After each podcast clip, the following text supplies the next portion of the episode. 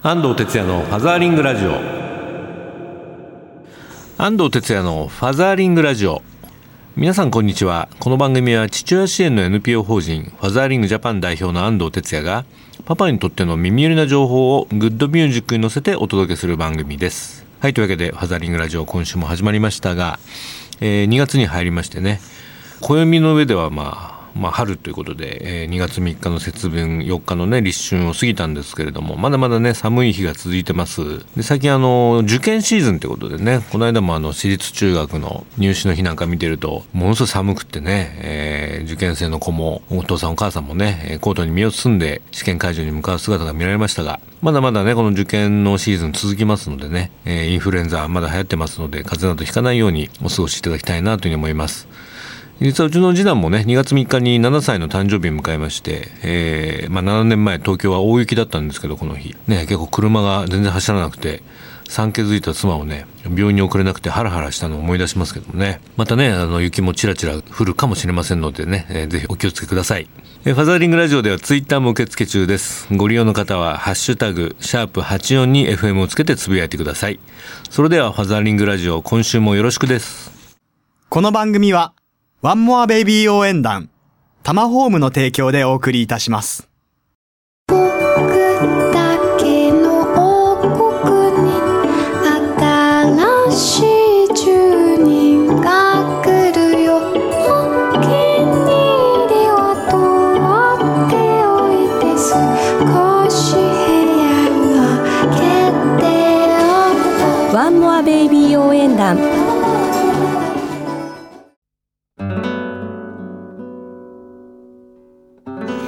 ザーリングラジオ FM 西東京からお届けしています。ここからはインフォメーションのコーナーで子育てに関するニュースなどパパたちに必要な最新トピックスを紹介しています。今週はちょっと今ネットであの話題になっているですねあの島課長島耕作のね作者弘兼さんの発言が波紋ということで、えー、とこれはですね、えー、広金さんがですねまあ、ニュースポストセブンの1月24日付にイクメンをね、えー、ちょっと捉えた発言をされてます。育児に熱心育児に熱心な男は出世しないという意味だし。昨今子育てを熱心にやるイクメン会社員がもてはされています。しかし現実には仕事のできる人間というのは家庭では必ずしも好かれてないし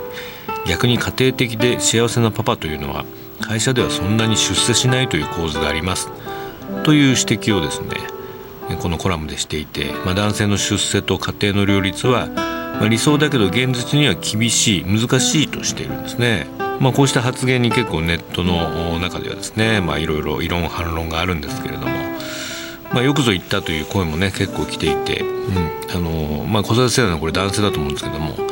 俺の父親も運動会とか全然来なかったけどその方が安心できたな子供ながらに父親の稼ぎで自分があることは理解していたあるいは仕事にウェイトを置けばその分家庭はおろそかになるし家庭を優先すればそれだけ仕事一つに人と差が出るよ。それが当たり前だよというだけの話で何も間違ってない。というね、まあ、肯定派もあるんですけれども。これあの我々のねファズリジャパンのちょっとこうフェイスブックとか見てると、ままあ、結構真逆の意見も来ていてあるパパからはね、まあ、島耕作の人生がそうなのでこの発言自体はそれほど驚きはしないと。高度経済成長時代の仕事観人生観はおおむねそうだったということでしょう。でも今の価値観時代観とは相入れないところはあると思います。とかね、えー、もう一方のパパはダイバーシティという今の観点から見ると明らかに偏った価値観ですね。あと単純に島工作時代は仕事だけできて出世することが全ての世の中でしたがそれに憧れて仕事しかしてこなかった今の管理職の人たちは疲れきり子供たちに見放され挙句には奥さんから見下り班を突きつけられ熟年離婚がブームになるほどですからそんな姿をずっと見ている島耕作以下の世代は出世しなくてもいいから安定して勤めて家族を大切にしたい子供たちと多くの時間を共にしたいそう思うようになりイクメに世の中の流れ流れが来ているだけですよと。こちらは割とあの否定派といいますかね、まあ、今の男性が子育てすることは当たり前なんだよというような意見があります。ね皆さんはいかがお考えでしょうか。えー、女性からのねコメントもついてまして、まあ、この人も結構あの自分のこと語ってるんですけど仕事一筋で家族を全く顧み顧みない夫と30年近く一緒にいる妻です子育て中は本当につらかったですただ今はそうやって引っ張っていく人も必要だろうし家庭を大事にするイクメンも必要で一人が両方はできないから社会全体が両方のタイプの人がうまいバランスで成り立っていてくれると良い良いと思うばかりです。え妻側だっていろんな人がいるし我なめに閉じ蓋なんてねなんとかならないかなと思いますと。まあ、こんないろいろ多様な意見がね来てますね。皆さんいかがでしょうか、まあ、あのこの議論はもうファザリンジャパンができた頃からずっとこうあるもので、まあ、僕はちょっと既視感というかね何を今更という感じで見てたんですけれども、まあ、やはりあのこういったこういったことがまたあのカウンターとして出てくるっていうのはね、まあ、決して悪いことじゃないですし、まあ、これを発端にいろんな議論が起きればいいと思いますね。まあ、FG は今イクボスとかやってますけどやはり上司世代と部下の子育て世代のえー、まあ、価値観といいますかその世代間ギャップっていうのはもう明らかにあるのでどっちがねいい悪いじゃなくて、まあ、やっぱり時代の変化に伴ってえー、これからどういうふうに合理的にそのベストなあるいはベターなね、えー、状況環境を作っていけるかということだし、まあ、パパ本人で言えば別に何かね育児って人から言われてやるもんでもないので、自分の人生、ね、自分の家族をどれだけ大事にできるかということで、えー、自分でこう納得してやればいいんじゃないかなと思いますね。まあ、ただやはりあの子供のいない人も職場にはいるのでその子供がいるということだけを何か、えー、権利主張してはね、えー、いろいろこう圧力も出てくると思うので、まあ、やはりお互い様といいますか子供のいない人もいろんな事情を抱えてるかもしれないので、まあ、いろいろそのコミュニケーションを日頃から図ってですね、え、自分のその一番大事にしているものというのをすで、えー、に、まあ、常にこう周囲にこう伝えておくというですねそういうことがすごく大事かなと、えー、イクメンやイクボスのね支援をしてて僕は思います、えー、今日のトピックスコーナーは、えー、今話題の島工作発言についてでした。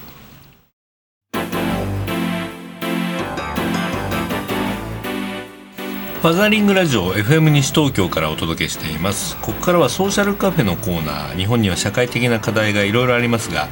それを何とかしたい社会を変えたいという思いを持ってソーシャルな活動を実践する方をゲストにお呼びするコーナーです。今日のゲストは NPO 法人ウィンクアンファンパレット理事長の新川アスナさんです。新川さんこんにちは。こんにちは。よろしくお願いします。ご無沙汰してます。大変ご無沙汰しております。なんかしばらく会わないうちにあの、はい、劇的な変化が新川さんあったり。そうですね、ね、お母さんになられたということで。はい。おめでとうございます。ありがとうございます、ね半年前ぐらいでしたっけ？半年前ですねうんじゃあ今6か月の可愛い女の子が、はい、女の子が女の子いいですね。可愛いです。僕ももう一人欲しいぐらいなんだけどね。次はお孫さんです。そうだね。はい、もうそんな時代ですね。はい。まあ新華さんとはね、はい、えっ、と7年前ぐらいに僕出会ってるんですけども、はい、新華さんのお母さんのね、うん、新華照江さんがやってたあのこのウィンクという NPO。は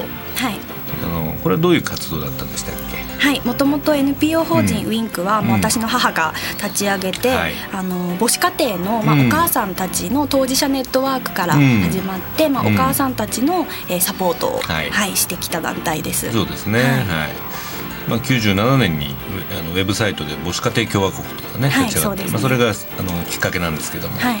一人や家庭支援をやられてたウィンク、はい、ということで、えー、新川さん浅田さん自身のはい、あのまあ、略歴にも多分関係すると思うんですけどそうですね、はい、はい、私も母子家庭で育っている子どもの、はい、当事者なので。はい。まあ、あのホームページ見ると4度の離婚と 3度の再婚という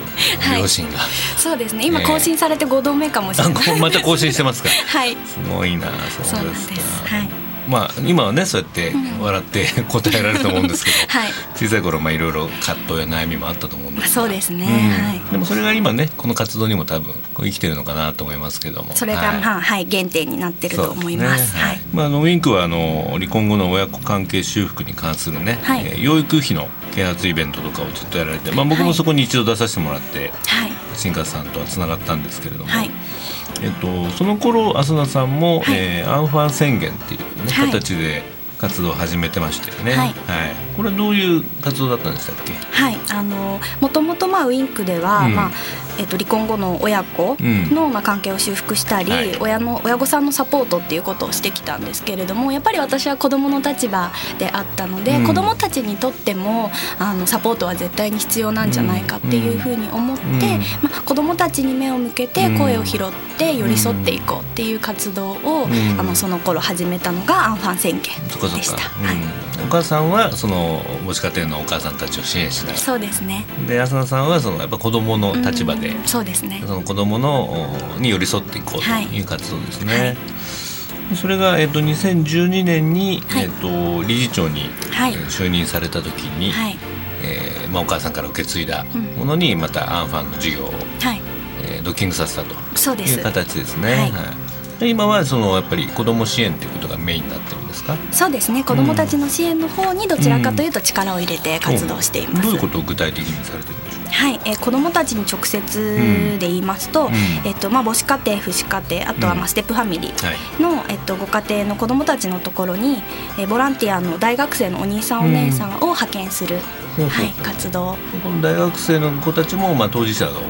そうなんですね。もともとそれに限定して募集したわけではないんですけれどもやっぱり自分がそういう経験をしたのであの力になりたいっていうあの当事者の子たちが9割です。でその派遣先というのは、はい、えー、中学生とか小学生とかそうですね。小中高校生、まあ、一番多いのは中学生ですかね。はい、これは具体的になんかお話聞いたりとか？はいあのもちろん勉強を教えることも、あの家庭教師と一応歌ってるのではい、はい、するんですけれどもあのやっぱり家庭で出てくる、あの親子関係の悩みを子どもたちからあの聞くことが多いです。あまあ、なかなかね親には言えないことでもこういうお兄さんお姉さんが来ると。そうですね、うん、で親御さんの方もやっぱり自分では聞けないので聞いてほしい聞いてあげてほしいっていう間に入ってほしいっていう、ね、はい、ご要望が多いですね。まあ、家庭にはそういうこうあの、ね、外からの風が入った方がそうですね。風通しよくなったりもするんで、ね、そうですね。あすごいいい活動だなこれ。あありがとうございます。今何人ぐらいそのボランティアやってる人いるんですか？はい今は、えっと、約30名ぐらいですね。そうですはい。あとなんか定時制の方の、ねはい、支援もやってるといと今、うん、はい、都立の、えっと、小山台高校という、はい、はい、高校があるんですけれども、うん、そちらの定時制化の方で、うん、あの同じくボランティアの大学生をまあ派遣していて、えっとまあ、放課後支援という形で学習を教えながら、まあ、進路の悩みだったりとか、あとはもう定時制に通っている子たちも、あの家庭環境、まあ、背景が複雑なまあ、離婚家庭の子も多いですし、はいはい、そういった子の悩みなどもまあ聞いてほしいっていうことで、えー、大学生の子たちがそうです。同じ大学生の子たちです。ああなるほど、はい、学びながらいろいろバイトとかやってるわけでしょ昼間。そうですね。本当に苦労してる子が多いですよね、ね、僕もタイガーマスキンとかでねやってるんでこのぱり学習のね遅れだとか、いろんな家庭環境の問題でね、あの嫌になっちゃう子なんかもいるかもしれないんだけども、こういうこう身近にねこうお兄さんお姉さんが来てくれると。いいかもしれませんね。自分のちょっとこうお手本というかね。そうですね。こういうふうになれるかもしれないという。そうです。でも大学生なんでやっぱり卒業しちゃうとこれボランティアが少なくなっちゃう。そうなんです。ちょうどあの、今年ね3月4月とやっぱり入れ替えの時期。みんな社会に今度出ていくわけですからね。そうなんですね。で今このボランティアも募集しております。あそうですか、はい、ウィンクの方で。はいウィンクの方に、はい、私の方に問い合わせをいただければ。そうですね、はい、まあぜひやってみたいという方はね、はい、ぜひ。ご応募いただきたいなと思いますけど、はいまあ、定時制ですからちょっと夜遅いですからね。そうですね、まあ、そういったことも含めてね、はい、やってくれる人が出てくるといいですね。はい、はい、まあ、そういうわけであのいろいろ子どもの、ね、支援ということで、はい、浅野さんやってますけれども。はい。昨年母親になってみて、はい、そのどうですか？あの、まあ、僕らもお父さんとして父親支援とかね、子ども支援やってるんですけれども実際自分が親になってみてこういう社会的な問題っていうのはどう思います、はい、あの親になってみると、うん、どういうふうに考え方が変わるんだろうっていうふうに思ってたんですね。はい、で実際やっぱり親になってみて、うん、大きなところは変わらないなとは思ったんですけれどやっぱりこう自分の子供すごく大事でものすごく可愛いので、うん、それと同じようにあの人の子供にももっと目を向けられるようになったのは良かったかなと思いますね。なんかあの独身の頃とかはね、うん、別に道歩いてても子供って目の中入ってこないんだけど。気にしなかったですね。ね多分妊娠されたり後とか実際お母さんになってみるとすごくその地域の子なんかがね、見えてきちゃったりとかしてそうですね、僕も20代子供嫌いでしたからね。もうそれがこんなね子育て支援なんてやっちゃってるわけで。そうです、ね、子供の力はすごいな。本当にそうですね。思いますよね、まあ、でも自分の子供だけがね、幸せな社会もないんで、まあ、あの僕ら子育て支援のね NPO では、やっぱりその子供は社会のまあ宝というかね、うん。ちょっとね困ってる子がいたらね、みんなで手を差し伸べて、うんしっかり社会で育てていければなと思うんですけどね。まあ、うちは離婚後の親子の支援をしているわけなので、はいうん、やっぱりこう離婚後の親の在り方っていうところも改めて考えさせられました。今までは自分にやっぱり子供がいなかったので、うん、どちらかというと、うんまあ、親御さんだってきっと大変、うん、離婚をして大変な状況であるし子供のことをお互い離婚しても考えていくっていうのは、うん、とても難しいことなんではないかというふうに思って。ていたんですね、うん、でそれは変わらないと思うんですけれどでも親になってみてやっぱりこう最低限の責任を果たさなければいけないっていうのはもっと伝えていかなければいけないんだなっていうのは、うん、あの思っています。そうですね、まあ、養育費のねこう支払い率もなかなか上がらないっていうのもありますし、そうですね。まあ、でもそうは言ってもねあの経済的にまあ所得も伸びない中でね、ぱり離婚が起きるとね、やっぱりその結構ツケがやっぱり子供に行ってしまったりすることもありますから、まあ、いろんな意味であの社会がねこううまく支えていければいいなと思うし。まあ、ハザイジャパンは、まあ、そもそもそのお父さんをエンパワーメントしてるんで、はい、まあ、その離婚に至らないようなあもうそれです、ね、予防策をやってるもんですから まあなんか連携してねこれからも、ね、あのウィンクさんといろいろやっていけたらなと思うんですよね。ね、予防策もすごく大事だと思います。新川家のパパはどうですか？うちのパパはもう、まだまだファザーリングジャパンには入れるレベルではございます。いやいやそんなレベル特にないんで。なんかあの困ったりね、もっと一緒にパパともっと楽しみたいなと思ったら、はい、あの入ってもらえれば。そうですね、ぜひ私としては入ってほしいですね。そうですね。入るとねいろいろ先輩から教わったりね、あの一緒に子供子連れで遊びに行ったりとかできますからね、ぱりその家庭にこう閉じこもっちゃうのがあんまよくないんで今ね、ね、これママもパパもそうなんだけど。そうですね、うん、でママは割とねこうつながるんだけど、男性ってこうもう仕事とね家の往復みたいになっちゃって、そのチャンスもないのでね。そうですね、ぜひあのご紹介ください。ありがとうございます。誘い込みますから、ね、はいよろしくお願いします。はい。というわけでね、はい、えー、今日は、えー、NPO 法人ウィンクのアンファンパレットの理事長、えー、新川あすなさんにお越しいただきました。はい、はいまあ、あの子育てこれから、はい、まあ、大変なんだけど楽しい時期に入りますので、はい、いろいろね、はい、まあ、こう完璧を目指さずに、そうですね。あのゆっくりと、ね楽しんでパパも一緒にね,、はい。そうですね、やってほしいですし、ね、この活動ぜひあのファザインジャパンともいろいろ連携できたらなとはいありがとうございます。ので、また今後も一緒にやっていきましょう。はいよろしくお願いします、というわけで今日はどうもありがとうございました、ありがとうございました。ソーシャルカフェゲスト新川あすなさんの著書ママまた離婚するのをリスナーの皆様1名様にプレゼントいたします。ご希望の方は FM 西東京のホームページから番組からのプレゼントというバナーをクリックし応募要項に沿ってご応募ください。E メールをご利用の方は笑顔数字で842アットマークウエストハイフン東京 .co.jp までお送りください。メールのタイトルにファザーリングラジオ新川さんの本係と入力しご住所名前年齢電話番号番組の感想を書いてご応募ください。応募の締め切りは2月21日放送終了後です。当選者の発表は商品の発送をもって返させていただきます。たくさんのご応募お待ちしております。来週のソーシャルカフェゲストは少子化ジャーナリストの白川東子さんです。こちらもどうぞお楽しみに。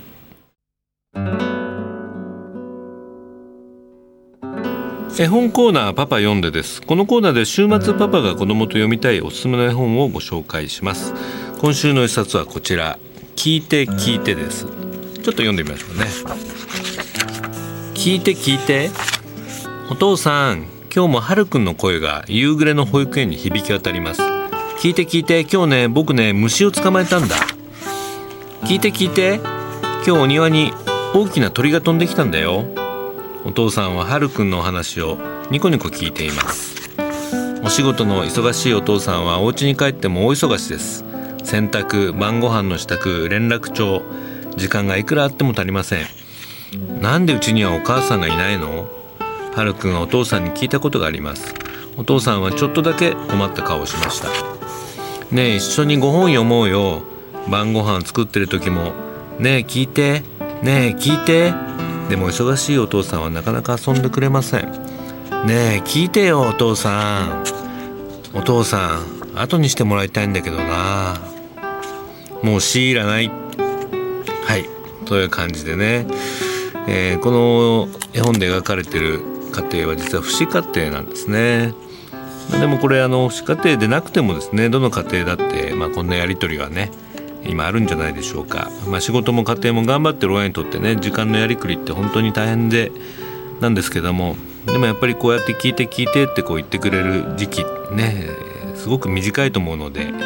えー、後で思い返せばねそういうものが実にかけがえのない宝物の時間になったんだなってことに、えー、僕も最近気づいたりもいたします。まあ、ですからねこういった本ちょっと読む中で、えー、もう一回その子どもとのコミュニケーションのね時間をえー、撮っていただけたらなというふうに思っています、えー、本並にもねこんなレビューが来ていました。えーと、こちらはねママですね。40代。男の子9歳。男の子5歳のママから、えー、確かに聞いて聞いてって言ってくれる時期なんてママ大好きってくっついてくるのと同じくらいに短いって思います。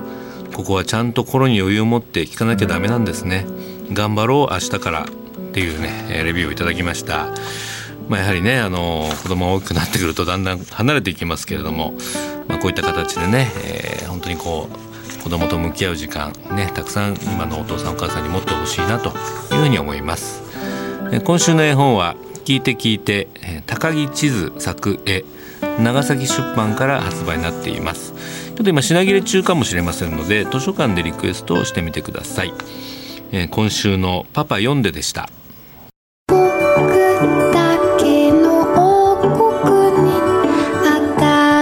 フ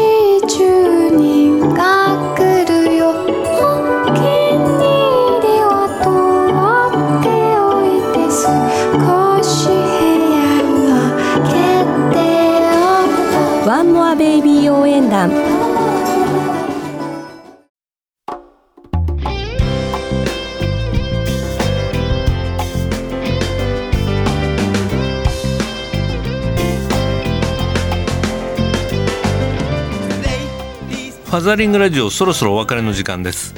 イベント情報ですけれども2月10日は今度群馬県にね僕行きます、えー、群馬県、えー、県庁主催で群馬のイクボス養成塾というねセミナーが行われます。えー、まあ、群馬県といえばイクボス発祥の地ですけれどもね、まあ、従業員の仕事と育児の両立に積極的に取り組んで、えー、そういうね男性の育児参加等々を促す企業の経営者上司を対象に行っていきます。えー、群馬のイクボス養成塾。2月10日13時半から会場は群馬県立群馬産業技術センターで行います。定員200名。参加費無料。お問い合わせお申し込みは群馬県産業経済労働政策課。電話番号0272263404へお申し込みください。ぜひね群馬のイクボスの皆さんとお会いしたいと思います。FM 西東京では皆様からリクエストやメッセージを募集中です。ホームページからリクエストメッセージのバナーをクリックして必要事項を入力して送信ください。E メールをご利用の方はメールアドレス egao 笑顔数字で84にアットマークウエストハイフン東京 .co.jp です。番組の Facebook ページもありますのでぜひいいねして情報を見てみてください。えー、まだまだ寒い日が続きます、えー、受験のねシーズンですけれども受験生のねお子さん、えー、親御さん、風邪ひかないように頑張ってください、それではまた来週。 Keep on fatheringバイバイこの番組はワンモアベイビー応援団タマホームの提供でお送りいたしました。地球で一番一番。素敵な。素敵な。